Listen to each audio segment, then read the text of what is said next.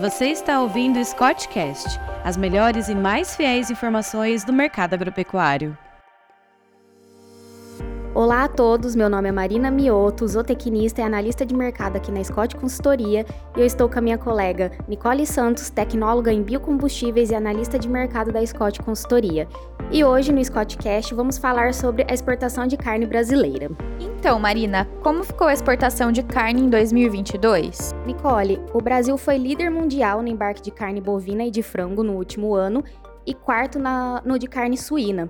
Em 2021, foi o quarto maior exportador de carne de tilápia.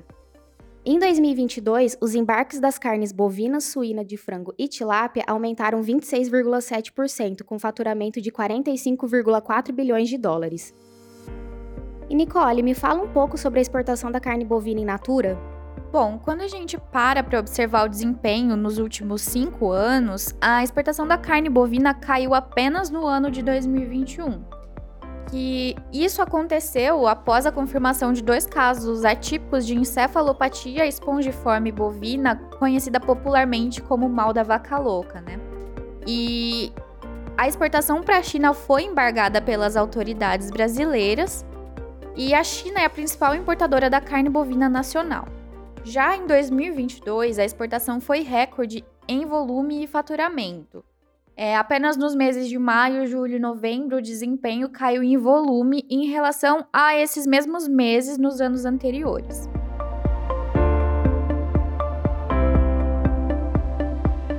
Mas, Marina, como ficou a situação da exportação das carnes suína, de frango e tilápia? Nicole, de 2018 a 2022, a exportação da carne suína in natura aumentou 84,2% em volume. Esse crescimento é devido à China, a principal importadora da carne suína brasileira.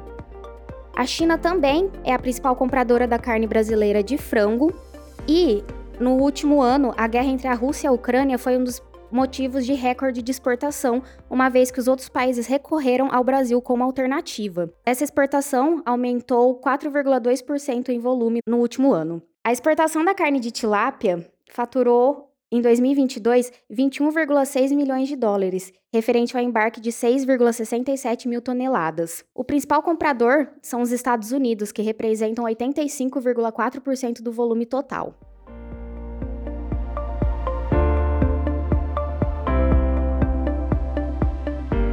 Nicole, como ficam as expectativas em relação às exportações para esse ano? Então, Marina, para carne bovina, a projeção é de que a gente tenha um volume de 2,2 milhões de toneladas é, para serem consumidas pelo mer mercado externo. Já para carne de frango, são esperadas é, 4,85 milhões de toneladas de consumo e para carne de tilápia, 11 mil toneladas. Já com relação à exportação de carne suína, ela deve crescer, mas com um aumento menor com relação às outras carnes, totalizando aí por volta de 1,1 milhão de toneladas.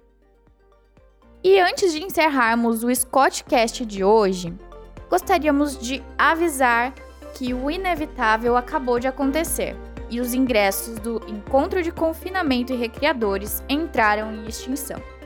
Mas quem não conseguiu garantir a vaga presencial ainda pode acompanhar o evento online pelo site confinamentoerecria.com.br. Em breve, a Scott Consultoria lançará seus outros eventos, o Encontro de Pastagens, que vai acontecer de 27 a 29 de setembro, e o Encontro de Analistas, que vai acontecer no dia 24 de novembro. A gente espera por vocês. Até logo!